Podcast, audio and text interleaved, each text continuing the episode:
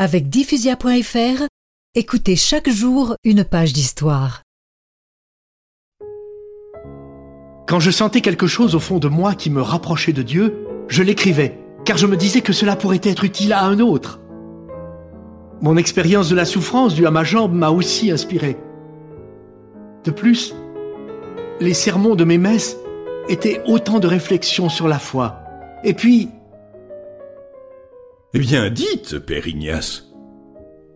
Parfois, dans les moments d'intense concentration, Jésus lui-même venait me parler et commander ma plume sur tel ou tel point. Ignace a eu le temps de les terminer? Eh bien, il met un point final aux exercices spirituels en 1548 et aux règles de la Compagnie de Jésus en 1550. Il a même eu le temps d'écrire ses mémoires avec l'aide d'un autre père jésuite. Il les a achevés en 1555 et est décédé l'année suivante. À 65 ans.